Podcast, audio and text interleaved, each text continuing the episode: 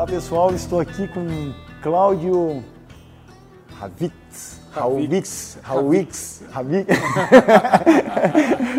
a gente usa isso como, até como estratégia que fica. Como esse cara é uma marca, e aí depois eu vou explicar o porquê. É, agora ficou marcante, agora ninguém mais esquece. O Ravix, né? O Ravit na, na Europa, né? origem polonesa, então tem várias, várias possibilidades de falar o sobrenome, mas uh, aqui no Brasil ficou Ravix mesmo. O Cláudio aqui, ele é diretor de marketing e comunicação da Audi aqui no Brasil, da Audi do Brasil, como se chama, né? Pessoa espetacular, é, é, vou dizer assim, eu tenho o grande prazer de ter conhecido o Cláudio aí é, no último ano e a gente tem cada vez mais é, solidificado essa, essa amizade, Cláudio, te agradeço por isso. Eu acho que a gente compartilha valores aí que defendemos os mesmos valores, vamos dizer assim, não só na sociedade, mas dentro do, do trabalho, junto com as equipes, e isso eu acho muito, muito bacana. É, então, já de antemão, já te dou os parabéns pela pessoa que tu és e, e, e também pelo trabalho que tu vens desempenhando. E aqui nessa entrevista, é, principalmente para quem estiver nos acompanhando aqui pelo podcast no Spotify ou pelo canal no YouTube, é, me chama a atenção sobre a tua trajetória no, na indústria automobilística. São quantos anos já? Já são quase 22 anos na indústria. 22? 22? 22 anos de uma trajetória que começou como estagiário na Fiat Automóveis. É interessante. Não, não, precisa falar o ano. Não, né? não, não falar, foi 98. Em primeiro lugar, obrigado né, pelo carinho, por estar aqui na Audi. É um prazer recebê-lo aqui, é uma honra para nós da Audi e todo o time que está aqui nos bastidores, fazendo um trabalho né, impecável como sempre. E é verdade, a trajetória na indústria automotiva começou como estagiário na Fiat Automóveis, eu já tinha alguns trabalhos, eu comecei bem antes, né, desde cedinho né, o trabalho, mas a indústria começou em 98 na Fiat. Um ano depois de seres radialista? Não, eu fui radialista. Não foi em 97? É, foi em 97. Eu tinha um programa que chamava Hora Israelita. Era um programa de rádio em Belo Horizonte, né, que acontecia domingo pela manhã, às 8 horas da manhã. Ah numa rádio metropolitana AM, 1250 MHz. o mesmo público que escutava era tipo do que, que vê Globo Rural. Não, a minha avó. A minha avó escutava, só ela, só ela dava feedback. Era. A única pessoa que dava feedback sobre o programa era a minha avó. Então, mas era uma rádio muito distante, tinha muito pouca audiência, era um programa que falava da cultura judaica era cultura judaica nas ondas do seu rádio. Tinha entrevista com rabino, música ídis, né? receitas. Você é judeu? Eu sou judeu. Tá. Receitas de comida é, é, judaica. Então era muito divertido poder passar que esse bacana. tipo de cultura e era um aprendizado. Mas é interessante, o programa durou um ano, depois brinco que judeu é pão duro. Né? O programa acabou por falta de patrocínio, né? ninguém apostava, né? mas foi um belo aprendizado. Foi um ano incrível de, de programa, programa de rádio e foi uma belíssima escola. Eu falo isso porque, porque um tempo atrás o Cláudio publicou nos stories dele no Instagram e eu falei assim, Pô, Cláudio, eu também fui radialista, né? E, e, além de apresentador, apresentador de TV, fui de radialista. E o Cláudio falou: Pois é, encontrei. Era um, era um, cartaz, um folder, né? Um cartaz antigo, um cartaz, meio amarelado, né? É, ficava esse cartaz. Meu pai, meu pai guardou um cartaz, né? Interessante porque ele agora mudou de casa em Belo Horizonte. Ele estava mexendo nas coisas antigas, encontrou o cartaz e me deu de presente. Falei: Poxa vida. Que bacana. Né? Foi bacana, foi uma trajetória interessante. Me formou em comunicação, sempre adorei comunicação apesar que, para poder agradar meu pai, eu fiz vestibular de medicina, comércio exterior, mas eu sabia que eu queria jornalismo, né, queria fazer comunicação e o rádio foi uma belíssima escola, era um programa muito interessante. Eu aprendi, realizei um sonho que era narrar um jogo de futebol. Teve um dia que o locutor né, da rádio faltou no domingo e tinha um campeonato amador de Vespasiano. Falou, Cláudio, pelo amor de Deus, narra o jogo. Eu fui lá e narrei um jogo em Vespasiano no futebol amador. Eu falei, realizei meu sonho, narrei um jogo na minha vida, não preciso narrar mais, está tudo certo. E aí eu falei, não, vamos tentar mudar de, de trajetória e vamos trabalhar na, na, indústria automotiva. E foi onde eu comecei a minha, a minha trajetória na Fiat. E é, começou pela Fiat. É, se eu não me engano, tivesse, eh, você, você teve na Iveco também? É, na verdade eu comecei é, na Fiat. Fiat Iveco, né? Eu passei pela Fiat, uma trajetória longa. Eu comecei na, como estagiário na comunicação interna da Fiat. Ah, já foi direto para a comunicação? Comunicação interna. Eu comecei lá, né, foi curioso, porque a gestora de comunicação interna da Fiat, ela queria uma indicação acadêmica na escola. Acabou que eu era muito polêmico nas minhas redações. Um professor meu falou, olha, o Cláudio é um cara que escreve, chama atenção, e me indicou, e eu fui contratado pela Fiat ali na comunicação interna. E eu sempre falo, Ricardo, que a pessoa que ela quer se tornar um profissional completo de comunicação, se tiver a possibilidade de passar pela comunicação interna, é muito interessante, porque a comunicação interna é uma área de orçamento sempre mais apertado, mas a pessoa trabalha relações públicas, jornalismo, publicidade. Boa dica. Então ela consegue passar por tudo, ela ganha uma bagagem que permite que depois, quando ela vai mudar de área dentro de uma organização, ela possa escolher aquilo que mais é, se adapta ao perfil dela. Então, a comunicação foi uma trajetória interna, uma trajetória muito importante para mim, e aqui até, até hoje né, eu cuido de comunicação interna é, é, com muito prazer. Fui estagiário durante um ano e meio na Fiat, depois eu fui admitido na Fiat como analista, trabalhei outro um ano e meio cuidando de algumas áreas importantes, como analista de comunicação interna, manufatura, recursos humanos. Não tinha um marketing digital ainda? Não, não tinha, eu trabalhava também com a parte de eventos, eu dava suporte para a Fundação dos Empregados da Fiat, que organizava eventos e eu era sempre muito curioso em relação a eventos, eu ajudava na organização dos Isso eventos. em BH? Isso em BH.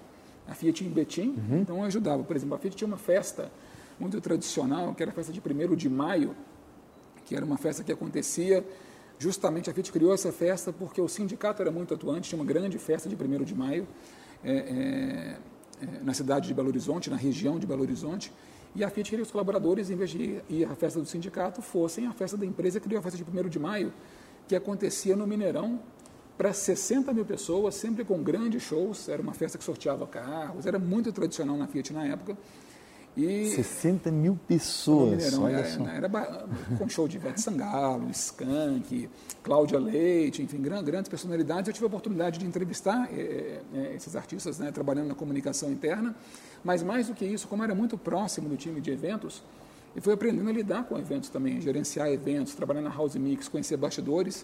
Então eu era muito curioso, sempre queria entrar no meio das áreas para poder aprender o máximo possível.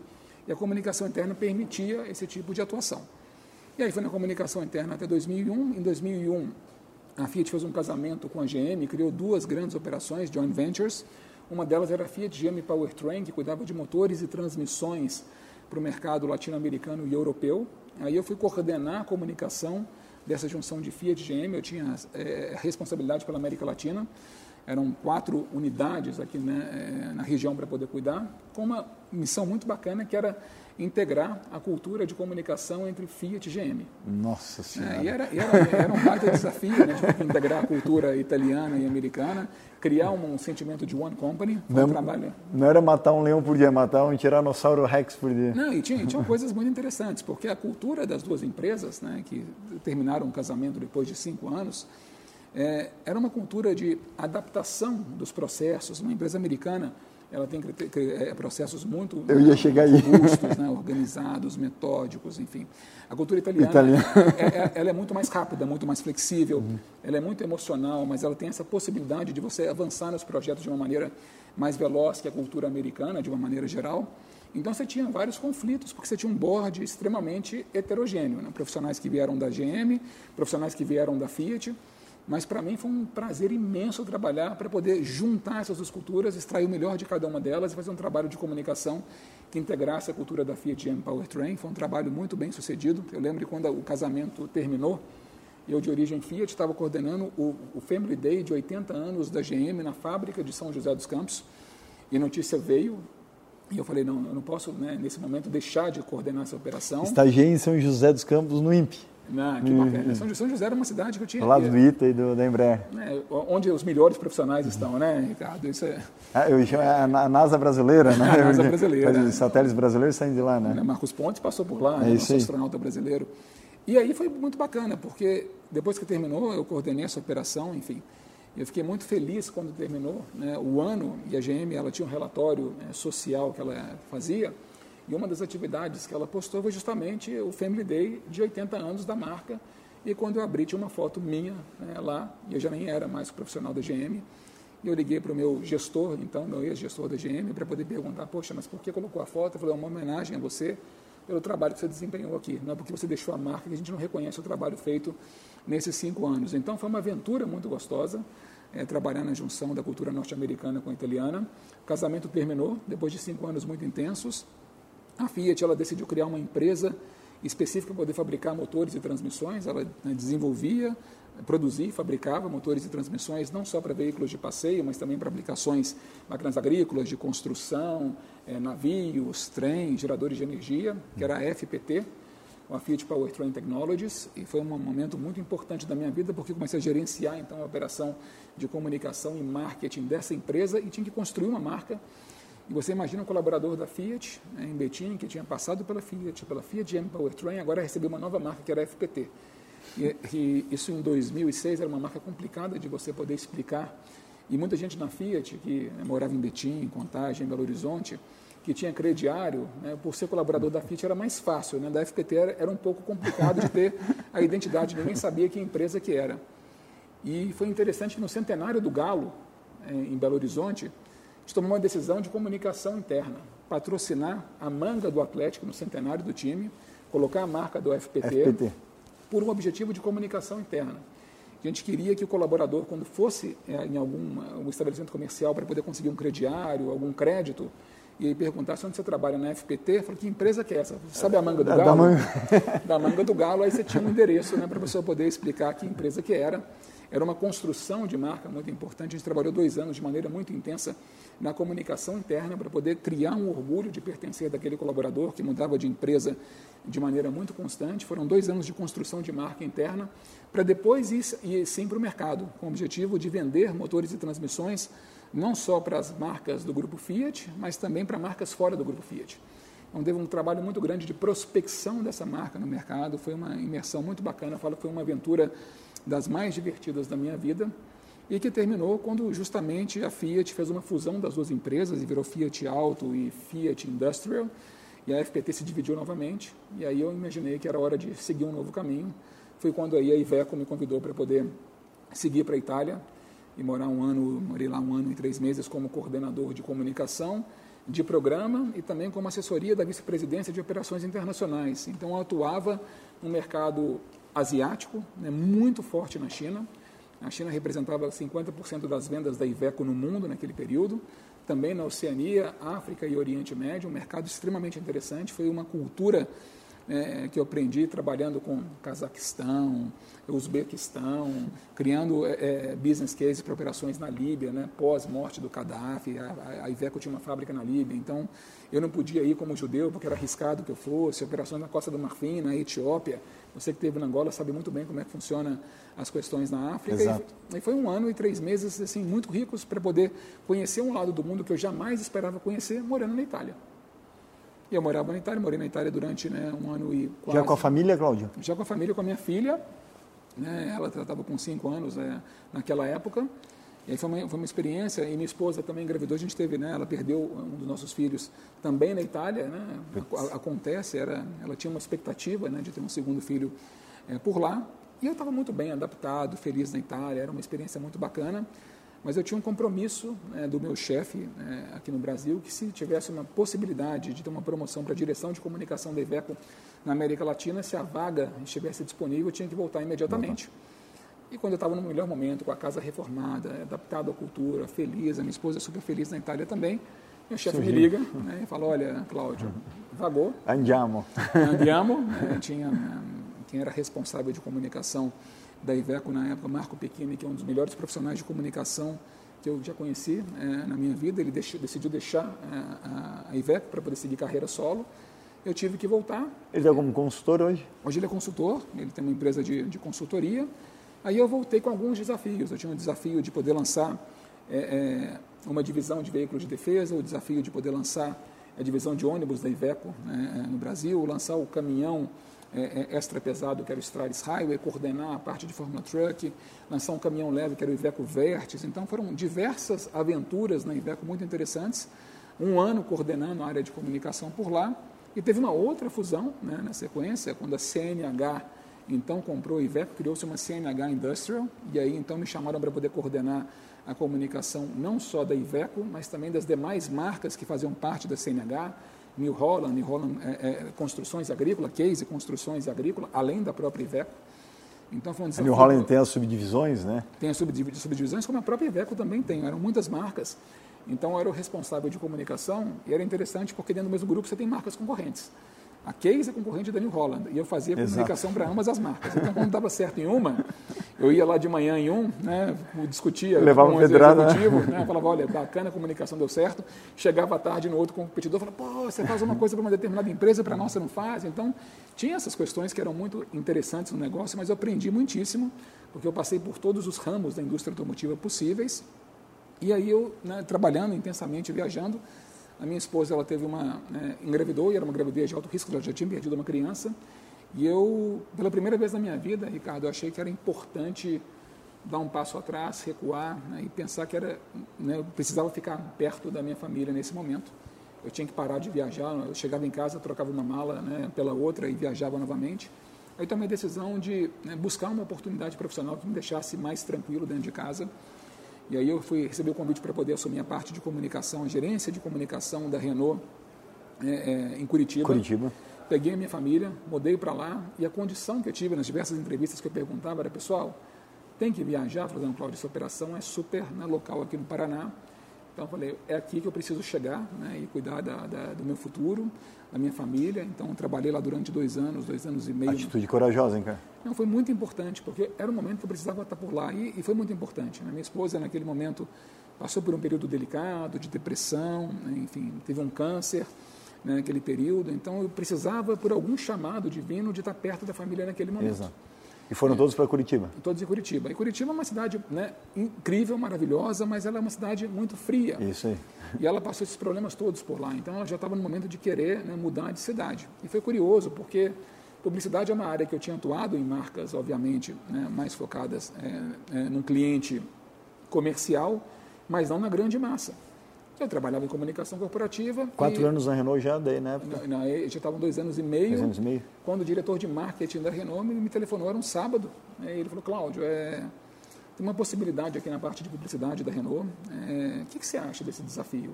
Para mim foi um susto. Falei, mas Bruno, é, por que, que eu vou pegar um desafio como esse? Ele falou assim, Cláudio, você é um cara que sabe contar a história muito bem. Contou a história na comunicação né, é, da Renault e na sua trajetória inteira publicidade está mudando, está ficando cada vez mais digital, as redes sociais têm ganhado cada vez mais relevância e força. É, só a publicidade tradicional não funciona, eu preciso que você venha contar histórias aqui, né, na publicidade. Você aceita o desafio? E quando eu desliguei o telefone, minha esposa falou: aceita, né, eu quero mudar de cidade, para você vai ser uma mudança incrível na sua trajetória. Aí eu vim para a Renault. São é, Paulo. Em São Paulo. Aí foram dois anos e meio de uma trajetória muito incrível, né, onde talvez eu tenha realizado até chegar na Audi os trabalhos mais incríveis que eu já realizei na minha vida. Foi onde eu pude né, mostrar a força do meu trabalho e do time que trabalhava comigo, um time absolutamente espetacular. Tinha um time preparado? Preparado. Esperando? Né, e a gente pegou agências competentes. Né, primeiro a gente trabalhou com a Nelgama, depois a, a, DP, a o Publicis é, é, acabou decidindo pela, é, pelo, por finalizar a Nelgama e a, e a conta foi para a DPZIT. Do Edu Simon? Do Edu Simon. Foi um trabalho extremamente bem feito. A gente construiu várias campanhas de muita força a Renault era uma marca até então que as pessoas tinham pouca retenção. A imagem da Renault no mercado até então era uma imagem de uma marca em ascendência, mas com produtos franceses. As pessoas não sabiam se a Renault né, tinha produtos nacionais ou importados até então. Aquela questão da identidade, da né? identidade. A gente foi trabalhar para poder colocar a Renault brasileira, com a força brasileira, um trabalho de campanhas que passou pelo desenvolvimento de embaixadores de marca muito fortes para a marca naquele momento. Foi uma, uma experiência muito interessante, muito arrojada, né, muito próxima do negócio, ou seja, campanhas de varejo que pudessem fortalecer é, é, é, o fluxo né, e, e, aproximar a marca da rede, deixar a rede mais confiante para poder vender os produtos, e uma construção de marca também muito bem feita. É muito bacana ver o trabalho hoje em dia que a DPZIT e o time da Renault continuam fazendo um trabalho de excelência, né, continuam cada vez mais criativos, com uma trajetória bastante interessante. Exato. Então, lá amadureci muito, amadureci muito, e o Edu e, é super competente também. O Edu faz um trabalho né, absolutamente né, incrível. Ele comanda um time que é realmente inspirador. O time da DPZIT tem profissionais incríveis que trabalham por lá. Então, eu né, tive a oportunidade de aprender muito com pessoas que, muito mais do que criar junto comigo, né, elas me ensinaram muito. Então, publicidade era um tema que eu não conhecia a fundo, né, a parte, por exemplo, de mídia. Eu encontrei pessoas na minha vida que estavam dispostas a me ensinar esse trabalho e me tornar um profissional melhor. Então, só tenho a agradecer, Ricardo, pela trajetória que eu tive na Renault e pelas pessoas que passaram pelo meu caminho. E aí, certo dia, eh, eu recebi o telefonema do presidente da Audi, né, me convidando para poder tomar um café né, e falando dos desafios da Audi é, aqui no Brasil e eu achava que era interessante poder pensar numa mudança. Eu tinha trabalhado em diversos mercados, não tinha trabalhado no mercado premium ainda e eu fiquei muito lisonjeado com o convite do, do Johannes, que é o nosso CEO, de poder assumir essa marca e transformar essa marca, né, reposicionar a marca novamente é, no mercado como uma marca é, mais desejada do segmento é, premium no país. Eu já estou um ano e meio nessa trajetória. Eu acho que o trabalho que a gente tem construído aqui tem sido um trabalho muito, muito interessante. Referência, referência. Isso eu posso dizer de certeza. É, e porque é muito bacana, porque a Audi ela é uma marca que completou 25 anos no ano passado, né, Ricardo? É uma marca que tem uma trajetória, ela veio né, para o Brasil com Ayrton Senna, talvez o maior ídolo da história esportiva desse país. É um cara que ele construiu, trouxe a marca para cá e quando a marca começou a operação no Brasil, um mês depois ele sofreu um acidente e nos deixou. E a marca foi tocada pela família Senna é, durante muito tempo, com ações de marketing para mim que foram ações referência no mercado. A Audi talvez tenha sido a marca mais inovadora em publicidade é, e ações de marketing experiência, é, de experiência até então e não tinha internet. Né? A Audi ela ela lançou, lançava produtos fazendo, por exemplo, um Audi Almari, que era uma balsa que ela colocava em Angra dos Reis, onde tinham festas diárias e você só podia chegar para por lá de barco. Ou seja, nada melhor do que atrair clientes premium né, em uma experiência como essa. Isso não tinha digitalização. A Audi ela fez um crash test ao vivo no Sambódromo para poder mostrar que o produto tinha excelência. E tinha uma, tinha uma ligação da marca com cena de uma, de uma maneira. É, é, quando eu era criança, adolescente, eu sempre relacionava Audi com Senna. Era incrível que uma marca pessoal, junto com um trabalho muito bem feito, né, consegue, consegue relacionar. E até tinha uma, tinha uma, uma, uma piada que as pessoas brincavam, assim, o Senna, depois de, de, de falecer, chegou no céu é, e foi recepcionado e é, seu nome, daí Ayrton Senna, né? É, ok, deixa eu verificar aqui se consta, é, consta, mas eu tenho que fazer uma verificação. Né? É, por acaso, o senhor que era piloto de Fórmula 1? Sim, sim senhor, eu mesmo. É, por acaso que o senhor era ídolo aí de muitos brasileiros, eu também via em festas badaladas, namorava com, com atrizes famosas, e isso sou eu mesmo. Por acaso que é você que também andava com Audi e sempre os melhores carros da linha? E isso sou eu mesmo. Ô meu filho, então volta, porque aqui em cima não tem nada disso. é bom, volta correndo, né? né? E, e, é interessante que esse legado da marca que ele deixou, ele tinha essa paixão tão grande pela marca, e o brasileiro né, é, é, comprou essa paixão junto com ele. Era interessante que a Audi, o que, que ela fazia? Né? Ela virou tanto desejo que as pessoas compravam as argolinhas da Audi e colocavam nos demais carros. Então, tipo, tinha a argolinha da Audi né, no carro da Fiat, no carro da GM, porque as pessoas elas queriam né, entrar nesse mundo é verdade, agora, de, uma forma, de uma forma ou de outra. Me, fez, me, me, me gerou algumas lembranças aqui agora. É, você, você, você, colocava as quatro argolas, você via. Então, a Audi ela sempre foi muito arrojada. Era um trabalho que a Almap fazia de uma maneira primorosa, é, conduzida né, pelo Alexandre Gama, pelo Luiz, é, pelo Luizinho que é Luiz Sanches, que hoje né, é, o, é, o, é o CCO da UMAP, é um, para mim um dos grandes profissionais criativos que esse mercado né, é, brasileiro tem, é um cara que fez realmente, né, junto né, com os parceiros criativos da, da UMAP, essa marca virar, né, essa marca cool, essa marca de ousadia, mas essa marca desejada no país.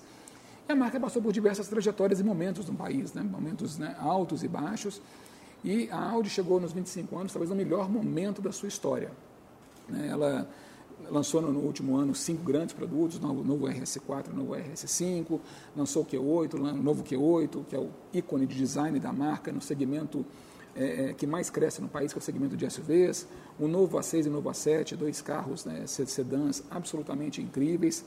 Já lançou o Q3 é, é, agora no início desse ano. É interessante, Ricardo, que o Q3 no primeiro mês né, de comercialização, já foi o carro mais vendido do segmento. Mais premium. vendido do segmento premium? Foram 360 unidades, foi o carro mais vendido no primeiro mês. Então é interessante como é que esse carro né, já é uma paixão do brasileiro. Né, o Q3 foi o carro mais vendido da história da Audi nos 25 anos, foram 25 mil unidades, e ele já começa a trajetória já no primeiro mês de lançamento como um carro né, de sucesso e muita coisa vem pela frente. A gente está preparando agora é uma grande inovação para o mercado. A Audi vai lançar no Brasil agora no comecinho de abril o Audi e-tron, que, é que, é o primeiro SUV 100% elétrico da marca. Estou vendo ele aqui na, na televisão, acabou de passar ali é, na, na, televisão, ali, a imagem anterior. É interessante porque o e-tron é um carro... Aquele, né? É, aquele, aquele ali, a Audi, ela fala né, que, que não fomos, não fomos a primeira marca a lançarmos é, o primeiro carro 100% elétrico no mundo, mas quando a gente lançou, lançamos direito, né? Fizemos o melhor SUV. Ao estilo alemão, né? Ao estilo alemão. Então, você olha um carro, por exemplo, como o e-tron, você vê que ele é um carro que tem todas as características Audi, é um SUV de grande porte, é um carro é, de espaço interno absolutamente né, é, é, fantástico, design impressionante, um carro que traz uma série de inovações é, é, que nunca foram é, até então vistas na indústria, o que, que reforça o nosso Vorsprung durch Technik, que é a assinatura da Audi, que é o avanço né, por meio da tecnologia, vanguarda por meio da tecnologia. Agora a gente está ferrado aqui na legenda aqui abaixo. Vorsprung porque... a Vivian que tá, está ali atrás fala alemão, provavelmente ela sabe o que significa. E eu já estou lembrando se esse cara falou durch Technik de alguma maneira errada, né? Ela está olhando ali para mim com essa cara desconfiada. Morou quanto tempo é... lá, Vivian? Morou quanto tempo lá? Do...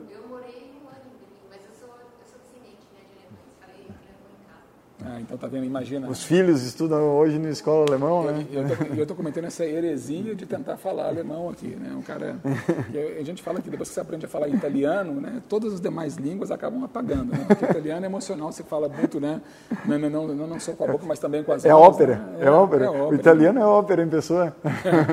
Vai do 8 a 80 em segundos, entendeu? Tem muita paixão, tem muita tragédia, tem...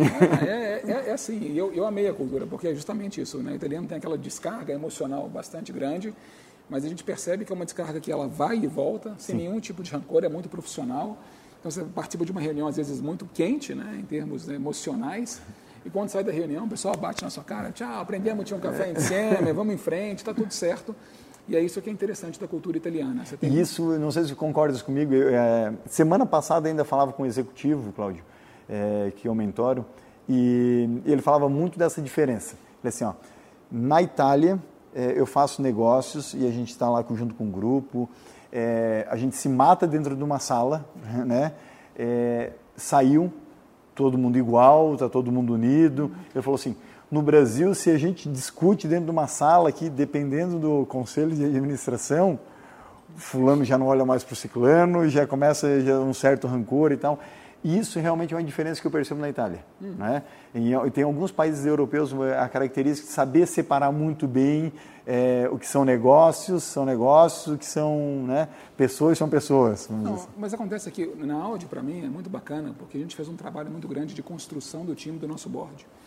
Então é muito interessante a confiança que nós temos um no outro. Sintonia. A gente tem, a gente tem um board né, é, pequeno, né? a gente tem um grupo de sete pessoas, mas é impressionante como é que a gente consegue trabalhar de maneira muito próxima um do outro. A gente tem uma confiança mútua muito grande. A gente tem nossas reuniões, obviamente, semanais. É interessante quando toma-se uma decisão, toma-se em time e vamos em frente.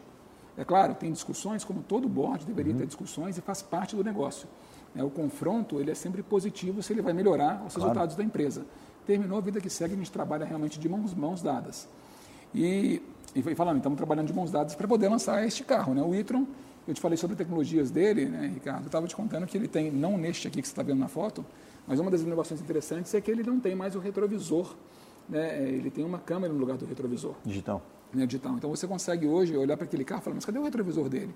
Aí você olha para o lado, tem uma câmera que além da qualidade incrível que você tem aqui do lado, essa câmera, ela, por exemplo, te ajuda, quando você vai mudar de faixa, você olha para o lado, você tem né, duas telas touch, né, de altíssima definição, ela fala se está verdinho ou vermelho para você poder mudar de faixa. Vai dar, vai dar susto e muito policial em blitz. Não, né? é, é interessante dessa câmera, por exemplo, que é uma coisa que parece simples, quando você está dirigindo à noite olha para o retrovisor, não vê nada. Né? E nessa câmera não, você olha e você tem a visão completamente né, é, da, da, da, parte de trás do carro, que te dá muito mais segurança ao dirigir. Né? Então é um carro que você tem grande autonomia, você tem um torque absolutamente excepcional, muita potência, muita inovação e obviamente é um carro que é, é, é, diferente pelo fato de que ele traz a sustentabilidade como, como um, um, grande diferencial. Aí que eu ia chegar, Cláudio, porque gente, nós falávamos em bastidores, antes até da gente começar a nossa gravação, e hum, a gente falava muito a respeito dessa mudança, né? Onde muitas pessoas podem se questionar, e até é bom o papel aqui desse podcast e do próprio canal, é, de conseguir aumentar a percepção das pessoas no seguinte assunto. Muitos podem questionar, poxa, mas não tem tanto, todas as formas de carregamento pelo Brasil, não tem tantos postos ainda habilitados e seja lá o que for.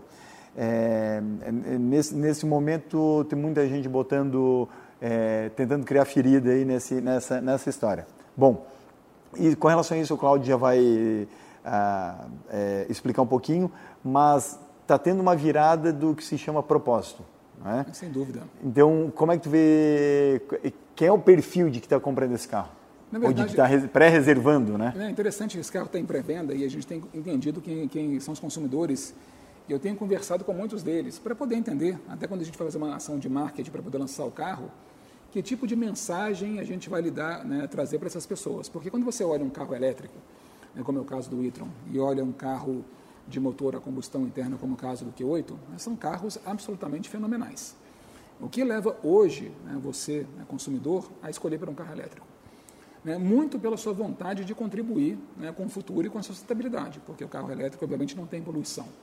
Depois, obviamente, pelo propósito. Né, a gente percebe que alguns executivos que compraram esse carro eu perguntei, mas por que comprar esse carro? Ele falou assim, eu gostaria de ter um carro como, como esse para poder mostrar para a sociedade que a minha contribuição né, é muito mais relevante né, do, que, é, do que simplesmente eu ter um carro pelo design ou pela inovação. Se eu posso comprar um determinado carro e posso ainda contribuir né, para o meio ambiente, se eu posso ter um Audi, né, um carro premium nessa faixa de preço que o e-tron tem, eu posso ainda poder mostrar que eu tenho essa possibilidade, eu tenho algo a mais, porque eu estou contribuindo com o meio ambiente de uma maneira né, sustentável, assim pelo menos ele, eles nos dizem.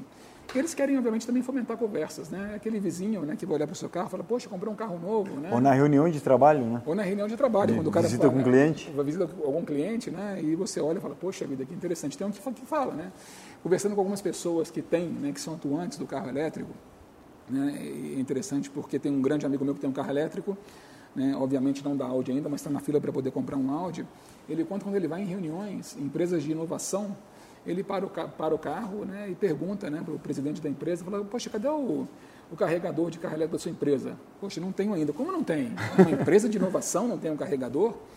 E é interessante dizer para o público que tem alguma dúvida em relação ao carregamento, que a rede de carregamento hoje no Brasil ela é muito extensa e está ampliando. A Audi anunciou na semana retrasada, nosso presidente aqui mesmo nesse espaço, né, é, que vai instalar, vai investir 10 milhões de reais na infraestrutura de, né, na instalação de 200 carregadores no Brasil. Eu estou viajando amanhã, por exemplo, para Belo Horizonte para poder definir em quais pontos de BH vamos instalar esses carregadores. Carregadores de altíssima performance, né, então a gente tem certeza absoluta de que se a rede hoje em dia já é ampla, porque os carregadores da Audi, clientes de outras marcas também podem usar e vice-versa, desde que o plug seja o mesmo, né, isso não tem nenhum tipo de problema. E mais do que isso, carro elétrico vem com tomada, não é tipo Apple, né? Só, só, entra em Apple aquele carregador não, e... Não, e, e, nem é o caso. E o carregador também tem a sua tomada, né? Você tem a tomada que você vai ligar é, é, é na, na, sua casa, sem problema nenhum. É, e, obviamente, vai poder carregar o carro na hora que você estiver dormindo. Porque um carro como esse, que tem 400 km de autonomia... 400 km? 400 km. Mediamente, você anda... Na, né, um consumidor, mediamente, anda 40 km por dia. Então, é, para você ter um carregador, por exemplo, um, um, sistema de carregamento de 11 kW que você instala na sua casa, você vai demorar em torno de 8 horas para poder carregar o seu carro. Mas isso se o carro tiver com a bateria absolutamente vazia.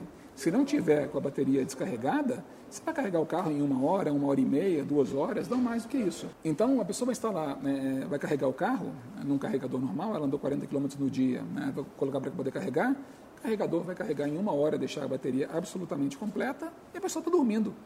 A gente sempre brinca, na verdade, Ricardo, as pessoas perguntam, né? Fala, poxa, mas quanto tempo demora para poder carregar o carro elétrico? Do ponto de vista técnico, depende, obviamente, da, da potência do carregador. Você tem carregadores, por exemplo, de 150 kW que podem ser encontrados em postos na estrada, nas estradas, e a, a, a Audi, juntamente com a Porsche e a Volkswagen, está né, tá criando um, né, um, programa junto com a EDP, uma empresa de energia, para poder instalar EDP 30, portuguesa? É, 30 carregadores é, de alta voltagem é, no, no, Brasil, investimento bastante importante da marca. Então, a pessoa que parar para poder carregar o seu Audi, um carregador como esse, em meia hora tem 80% da bateria carregada. Então, você tem essa possibilidade. Dentro de casa, você tem carregadores de 11 kW que você carrega em 8 horas. Na tomada tradicional, do carro, que tem em torno de 3,5 kW, você vai carregar em 12, 13, 14 horas, depende muito da potência é, é, do carregador. Esses dias eu vi, até publiquei no meu LinkedIn, é, alguns McDonald's na Noruega também usando a estratégia de carregamento é, para atrair clientes também. Ah, então, não apenas postos de combustível, mas também É porque a Noruega é, é um mercado onde o carro elétrico hoje né, vai ser o primeiro mercado do mundo onde muito em breve todos os carros vão ser obrigatoriamente elétricos ou eletrificados. A Audi ela tem essa missão, por exemplo, de até 2025 reduzir até 30% a pegada de carbono. A gente vai lançar 30 novos veículos elétricos ou eletrificados, né? a gente chama de veículos híbridos. A gente tem uma ambição, né, que a gente chama de Target em Paris 2050, onde a gente tem a obrigação né, como marca e o compromisso como marca de zerar a pegada de carbono na nossa frota. E vamos trabalhar de maneira muito intensa em relação a isso. E o e-tron é o primeiro grande passo. A gente já percebe que outros carros estão sendo lançados é, no mundo. Né? A Audi já lançou o e-tron Sportback, que é um carro extremamente interessante dos mercados europeu e norte-americano. Apresentou agora, é, onde na data que seria o Salão de Genebra, uma versão protótipo do e-tron é, Sportback S e do e-tron é, SUV S, que é uma versão mais esportiva desses veículos, carros absolutamente lindos, extremamente atraentes é, e que vão ser uma evolução em relação a, aos e-trons existentes no mercado, para quem gosta, obviamente, de carros com pegada mais esportiva. Quando você vai no mercado chinês, que é o mercado onde a eletrificação avança de maneira muito importante, já tem o, o Q2 é, elétrico, que também é um outro carro que funciona muito bem para o mercado chinês. O Claudinho, tira uma dúvida. É, você acabou de voltar do, do exterior, onde o salão foi cancelado uhum. por causa do coronavírus. Ok. O que, que isso muda na comunicação? É interessante porque a Audi... Porque é uma situação que talvez na tua carreira talvez não, não nunca aconteceu, certo? É. Ou já teve algum evento desse, desse porte que chegou a ser cancelado estando lá na cara do gol, já tudo preparado para arrancar e agora... Não, não, não que eu me lembre, viu, Ricardo? Assim, para a gente foi uma, uma, operação interessante, a gente estava trabalhando em grupo novamente com a Volkswagen e com a Porsche para levar um grupo de jornalistas para lá, a gente fez um programa muito denso... Né, brasileiros. brasileiros eles iam para lá para poder não só ver o Salão de Genebra, mas também para poder visitar a nossa fábrica do veículo elétrico em Bruxelas, né, do, do, do e-tron, e também fábricas de veículos elétricos da Volkswagen e da Porsche na Alemanha. Era um programa muito intenso né, e foi cancelado, mas é interessante como é as pessoas se adaptam rapidamente. As marcas se prepararam para poder fazer o seguinte: lançar os carros em streaming. Então, toda a transmissão dos lançamentos foi, é, foram feitas em streaming. A Audi fez isso, apresentou o novo A3 Sportback né, via streaming de vídeo e foi interessante, porque muito mais do que simplesmente os jornalistas que estavam né, presentes fisicamente ou estariam presentes fisicamente no salão, você uma rede de jornalismo global que acompanha o lançamento. Então, são modalidades que a gente vai entendendo, estudando e vendo qual é o tipo de impacto que isso tem em termos de retorno. Obviamente, estamos vendo no Brasil uma situação parecida, né, com o adiamento do Salão do Automóvel para 2021. Todo mundo querendo, obviamente, entender novos formatos, novas possibilidades. A gente entende que o cliente de veículo premium ele busca talvez não só é, conhecer os carros de perto né, e ver os produtos num salão como esse, ele quer cada vez mais experiência.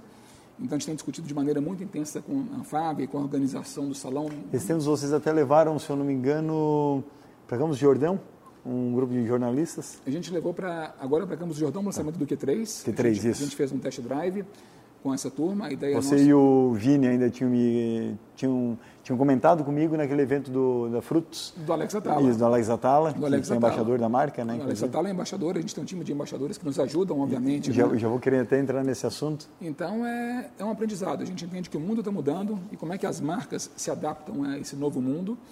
É, é, é, muito interessante. Então, com o efeito coronavírus, a gente aprendeu que sim, uma coletiva de imprensa de salão do automóvel pode funcionar via streaming de maneira digital, e o efeito em termos de mídia também foi muito positivo. Então, é, são aprendizados. Talvez na crise a gente aprende um jeito diferente de poder fazer as coisas e o resultado pode ser né, pior, melhor né, ou igual. A inovação então, geralmente surge no deserto, né, como, eu, como eu costumo dizer.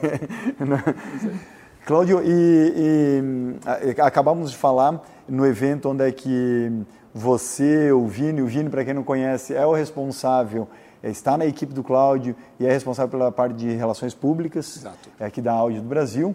É, nós três estávamos num evento onde a Audi apoia, que é Frutos, que preza pela sustentabilidade alimentar, né? E isso foi na Oscar Freire. E aí o Alex Atala estava lá conosco também. Ele é um dos embaixadores da marca. Bom, onde é que eu quero chegar? Não só ele, mas Gabriel Medina, né? Que antes era Mitsubishi, uhum. certo? Passava um aspecto muito mais, quando ele era mais garotão, mais molecão, mais off-road e tal. E até hoje em dia a vestimenta dele, ele, né, a postura dele começa a mudar. E hoje em dia ele é embaixador de marca aqui da Audi. E em agosto, setembro do ano passado, eu e o Cláudio resolvemos é, fazer um, um artigo exclusivo no LinkedIn a respeito de, dos oito motivos que levaram a Audi a selecionar Gabriel Medina. Tá? É, sete, sete, Juliana está me corrigindo lá, sete. É, o post foi, teve uma repercussão muito, muito positiva, é, o artigo, desculpa, porque é, fizemos algo incomum no LinkedIn, que é artigo escrito a quatro mãos. Né? No LinkedIn tem muita questão da, muita gente com ego altamente né, é individual, né? Individual. É o perfil individual, né? Quando eu posso, sempre eh, costumo agregar e fazer essas parcerias. Esse ganha-ganha eu acho super positivo. Mas hoje a gente tem Quantos embaixadores da marca? Na verdade, a gente tem é, o Alex Atala, como você falou, né, um embaixador para a gente muito importante, porque a gente tem como critério escolher aquelas pessoas que são referências em seus segmentos. Então, o Alex Atala é, sem dúvida, para nós, o chefe mais renovado né, é, do país, é, com uma repercussão e uma trajetória internacional também brilhante. O Dom é um restaurante é, que está na lista dos 50 melhores do mundo já tem algum, algum tempo, e o Alex ele traduz essa imagem de ousadia da marca, porque é um chefe que também adora lutar jiu-jitsu, é um cara que tem uma pegada sustentável interessante, ele tem fazendas de, né, de produtos naturais, ele colhe, estuda né, a culinária na, na, Amazônia, então a gente se conecta muito com a forma como ele lida né, no seu dia a dia com aquilo que ele, ele é muito faz. antenado a processo, né, de A a Z. Super, né, interessante. O Alex é um cara muito interessante. O Gabriel Medina, que é um apaixonado pela Audi, ele sempre foi fã da Audi, ele tem como maior ídolo o Ayrton Senna, então tem uma conexão né, incrível. E ele também tem ousadia, né, sem dúvida nenhuma, né, por mais que não tenha ganhado o último campeonato, foi, foi vice-campeão, mas ele já é bicampeão é, mundial de surf, vai estar nas Olimpíadas esse ano também, talvez né, o melhor surfista né, de todos os tempos, não só brasileiro, mas né, de, de, todo, de todo mundo. É um cara que representa muito essa juventude e essa ousadia que a marca tem. A gente tem a Isabelle Drummond, foi a primeira mulher embaixadora da marca, ela é embaixadora também do e-tron, é incrível, uma, uma jovem talentosíssima, de 25 anos de idade, né, começou a carreira muito nova, como Emília, todo mundo talvez lembra ela né, como Emília, mas ela tem uma trajetória hoje brilhante na televisão, uma menina muito empreendedora, ela tem né, os negócios dela, hoje a Leve Pocket, que é a empresa de alimentos que ela tem, se transformou né, de uma operação pequenininha como um dos restaurantes hoje em dia que funcionam dentro do Projac, né, tendo ela como, né, como, como, dona de, de, desse... Ah, isso eu não sabia. É interessante, é muito bacana o que ela tem feito, né, e sempre com produtos orgânicos. Ela atua de maneira muito forte nas causas sociais, ela tem uma ONG na qual ela né, é diretora e trabalha muito forte é, com causas é, sociais, e além disso, é muito atuante também no mundo empresarial. Ela tem grandes conexões, ela foi eleita pela Forbes, né, no ano passado, como uma das mulheres mais importantes do Under 30, né, da Forbes, pela trajetória dela não só na carreira artística, mas também tudo aquilo que ela faz. Então ela se conecta muito com a marca por tudo isso. Né? Ela é muito mais do que uma simples é, atriz, ela é uma grande atriz, talvez a maior atriz da geração dela, e tem outros valores agregados a ela que fazem dela uma mulher muito especial. A gente é muito fã né, da Isabelle Drummond, tem um prazer enorme de trabalhar é, com ela no dia a dia. Temos também né, é, é o Enzo Celulari, o Enzo Celulari, né, filho da, da Cláudia Raia e do Edson Celulari, é um jovem né, é, que comunica muito fortemente também com uma geração né, é, de, de, potenciais clientes que estão agora buscando né, a carteira de motorista ou que vão comprar o primeiro carro premium. Ele é um cara que tem grandes, né, ele tá, inclusive agora ele está no Audi Ice Experience com o Edson, pai dele, tá desfrutando de uma experiência de direção é, no gelo, né, na, na, em Arvidjal, quase perto ali do Polo Norte. Então a gente gosta muito do trabalho que o Enzo faz, porque nos ajuda a rejuvenescer a imagem da marca no Brasil. E mostra um valor muito forte da marca, que é essa relação é, familiar, que é prezada pela cultura alemã, né? Entre o pai e o filho na condução, é, tem toda essa imagem ali que foi preservada em termos de expor o Enzo com o Edson. É, né? e, e, é bacana porque ele se provoca o tempo todo, né? Então é pai e filho, mas é, um, quer falar que, um quer falar que ele é melhor do que a direção, que aprendeu com o pai, o pai fala assim, aprende. Uhum. Na semana que vem nós vamos ter os stories também, acho que o pessoal vai poder acompanhar a repercussão desse trabalho que o Enzo né, tem feito. A gente está preparando também uma surpresa né, em relação a um, a um, a um dos nossos né, próximos embaixadores, a gente vai poder contar muito em breve. A gente tem grandes parceiros da marca também, a gente tem a Bia Figueiredo, piloto, que ela é uma parceira da, da, da Audi. É, ela não super pode, competente. Super competente, ela só não pode ter exclusividade com a Audi porque ela pilota, obviamente, né, na, na, num carro da Chevrolet, na Stock Car. Está grávida agora, queria desejar a Bia né, que tenha uma boa hora, obviamente, né, vai nascer mais um piloto, uma pilotinha para poder estar tá nas pistas também. O Luiz Cane, que é paraquedista, está preparando agora, né, junto com o Q3, uma operação né, feita junto com a Audi, ele vai pular agora no mês de abril com o menor paraquedas do mundo, no Rio de Janeiro, vai ser homologado pelo Guinness, um trabalho muito bacana que o Luiz está tá desenvolvendo, é um trabalho que vai aparecer muito em breve também no Fantástico. A gente tem o Valdemar Niklevich, que é alpinista, né, que tem um projeto com a gente já há dois anos, vai agora né, ter duas grandes escaladas também impressionantes na, na Europa. É. O Valdemar mora em Minas ou mora aqui em São Paulo? O Valdemar mora em Curitiba. Curitiba é Curitiba. mesmo? Eu não sabia. E tem uma, uma casinha no Marumbi. Você que está falando que vai escalar, Sim. ele em breve vai escalar com ele. Vamos ter, em breve, Ricardo, Ricardo, nessa câmera aqui, Ricardo escalando com o Valdemar Niklevitz. E temos, por último, obviamente, o nosso piloto, grande campeão da Fórmula E, que é o Lucas de Graça, grande embaixador da marca, uma das pessoas mais influentes no mundo em relação à questão da, da, da eletrificação, da emissão zero, das cidades limpas, um cara que faz um trabalho muito importante pela marca, não só pela construção né, é, da, da, Comunica pelo LinkedIn também, né? Comunica de forma muito, muito bacana. Super. E, e, é interessante como é que ele tem explorado o mundo junto com a Audi para poder mostrar né, como a marca se preocupa com as causas das energias limpas. Ele teve agora né, correndo em Marrakech, no Marrocos, e foi interessante porque ele visitou a maior usina termosolar do mundo né, para poder fazer conexão como a Audi né, tem trabalhado forte não só com a Fórmula E, mas com a chegada dos carros como o e-tron, a questão da pegada é, de carbono e da sustentabilidade. Então, é, o Lucas é um cara muito especial, acabou de lançar um, um, congresso aqui no Brasil, que é o Zero Summit, que vai acontecer junto com o Welcome Tomorrow, Audi vai estar lá junto com ele, então é mais uma grande iniciativa para poder mostrar né, a força do carro elétrico e quão importante a mobilidade sustentável é, é, é se desenha para o país e para o mundo. Cláudio, é, se eu não me engano, creio que não seja da Audi do Brasil, mas da Audi é, internacional, tem até skatista embaixadora de marca. É, na verdade, a Audi ela tem buscado rejuvenescer a marca. A gente fez uma campanha né, aqui no Brasil no ano passado do A3 com a Karen Jones. A Karen Jones é uma mulher skatista né, de, de, muito Karen. sucesso. A gente fez uma campanha. Que né, vai estar nas Olimpíadas esse ano também, porque é mais um novo esporte, né? É, exatamente. O skate vai estar nas Olimpíadas, né? a Karen está buscando né, vaga para as Olimpíadas, mas ela tem uma trajetória incrível. E é muito bacana da Karen que ela nos ajudou a fazer uma campanha que mostrava que a mobilidade no Brasil tem mudado muito. Então, o filme que ela faz do A3 mostra que você pode andar na cidade de patinete, de bicicleta, de skate, a pé. Mas quando você entra no Audi A3, né, a emoção acaba sendo uma emoção ainda maior. Então, a gente, como Audi, jamais quer questionar a liberdade do nosso consumidor e do nosso cliente de ter uma mobilidade né, prática, fácil, intuitiva, acessível. Mas, obviamente, quando o cara senta no Audi para poder dirigir, né, ou a nossa cliente senta em um Audi para poder é, curtir, eu acho que é uma experiência absolutamente única. Então, que o mundo está evoluindo, está evoluindo, a Audi tem evoluído também, os carros elétricos são exemplos nesse sentido, mas sentar num Audi, seja ele num R, né, num RS ou num e-tron elétrico, a sensação é maravilhosa. Cláudio, falamos aqui neste episódio a respeito da sua carreira, né? É praticamente os últimos 20, 25 anos aí, desde a época de rádio, desde né? a época de 97. rádio. É, falamos, você deu uma, eu digo não, não, não, foi uma aula, mas foi um MBA aí de indústria é, é, automotiva no Brasil. Falamos a respeito de estratégias da marca no país para comunicarem através de embaixadores de marca.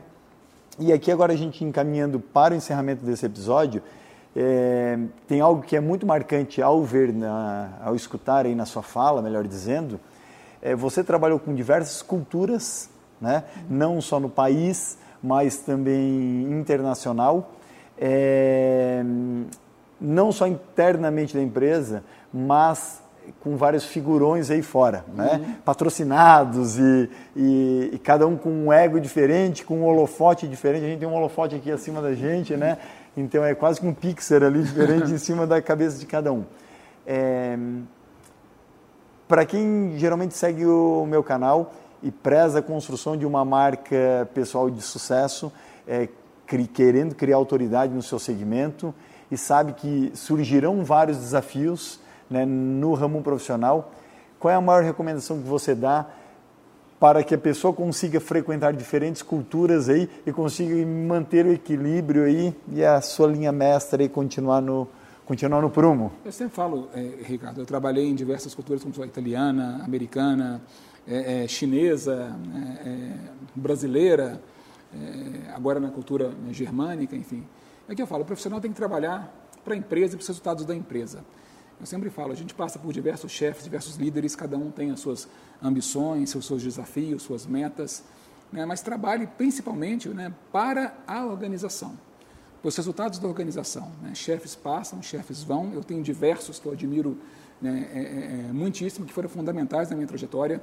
Tenho aprendido muito com o nosso CEO agora, que é o Heinz Roschek, né, é um austríaco, né, que conhece muito bem a cultura brasileira. Eu tenho aprendido, ele tem me ensinado como né, entender melhor a cultura é, germânica, mas assim, o foco sempre na organização sempre nos resultados da empresa, porque as lideranças passam, você também muda muito rapidamente né, de, de, de função, de trabalho, de organizações. Sempre que você trabalha pelo melhor da organização, o seu resultado vai estar garantido. Então, é, independente da cultura, né, faça o melhor que você sabe fazer para os resultados da organização né, pela qual você trabalha, não somente pelo seu chefe. Né? O seu chefe é sim sempre muito importante para poder te guiar e liderar você né, nos seus resultados, mas trabalhe naquilo que você acredita, né, nas suas próprias crenças e dê o melhor de si sempre.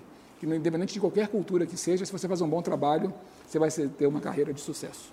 Cláudio, Obrigado pela recepção aqui Isso. na Audi do Brasil. Obrigadíssimo. Espetacular esse ambiente aqui. Estamos aqui no setor onde é que vocês recebem, inclusive, a imprensa. Aqui, né? na verdade, é um Platts dentro da, da, da, da Audi, é uma área de... A área premium. É, alimentação, de lazer. Tem o Totó aqui, tem a sinuquinha ali, ali para trás. Vou jogar com o Ricardo daqui a pouquinho, vou dar um banho nele aqui na sinuca.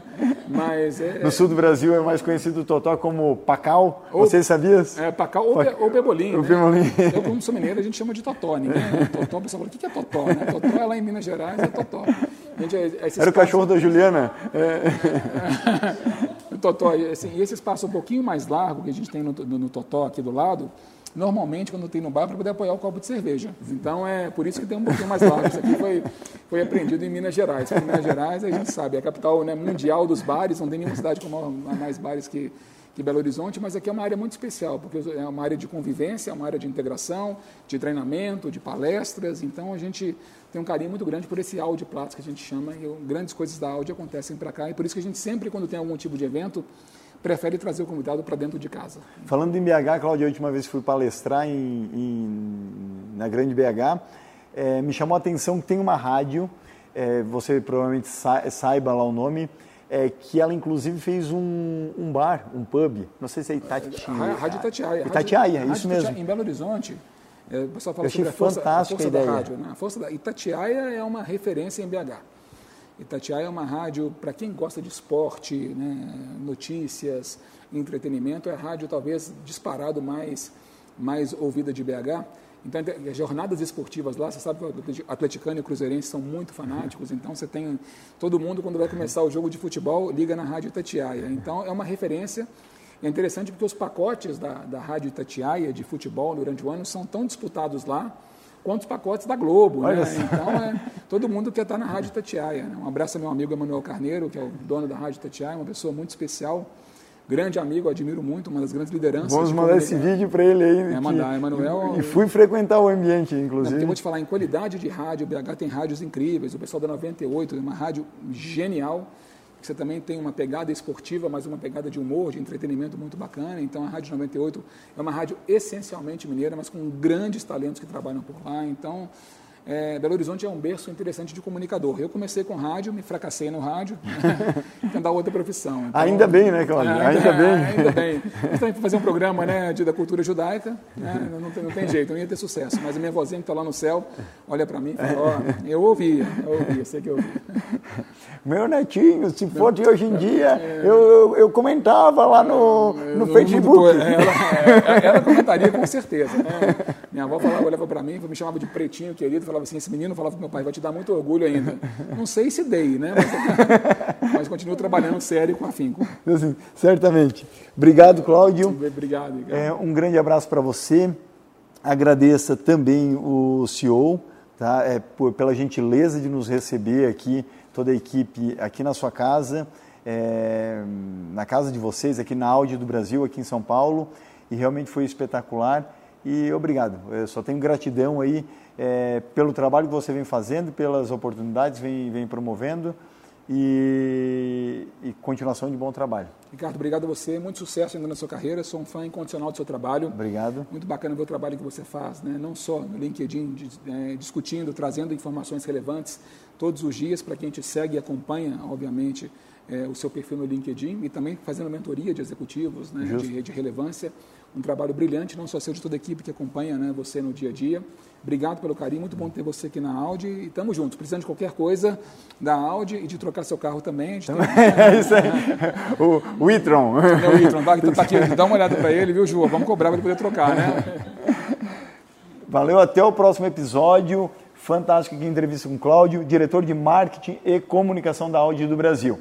A gente vai disponibilizar aqui o link do perfil do Cláudio, aqui no, na descrição logo abaixo, é, para você cair direto aí no perfil dele no LinkedIn, também é bastante atuante. Ele, ele me elogiou, mas também é fera lá. Então segue ele lá ou pelo Insta. No Insta tá como, Cláudio? Tá, arroba Serravix. Compliquei, né? C-R-A-W-I-C-Z. Casa Zebra. Fica fácil. A gente também deixa também o Insta do, do Cláudio logo abaixo aqui na descrição. Grande beijo, espero que vocês tenham gostado e nos acompanhe aqui no Spotify, iTunes, SoundCloud, Deezer e também no Google Podcasts. Abraço. Abração.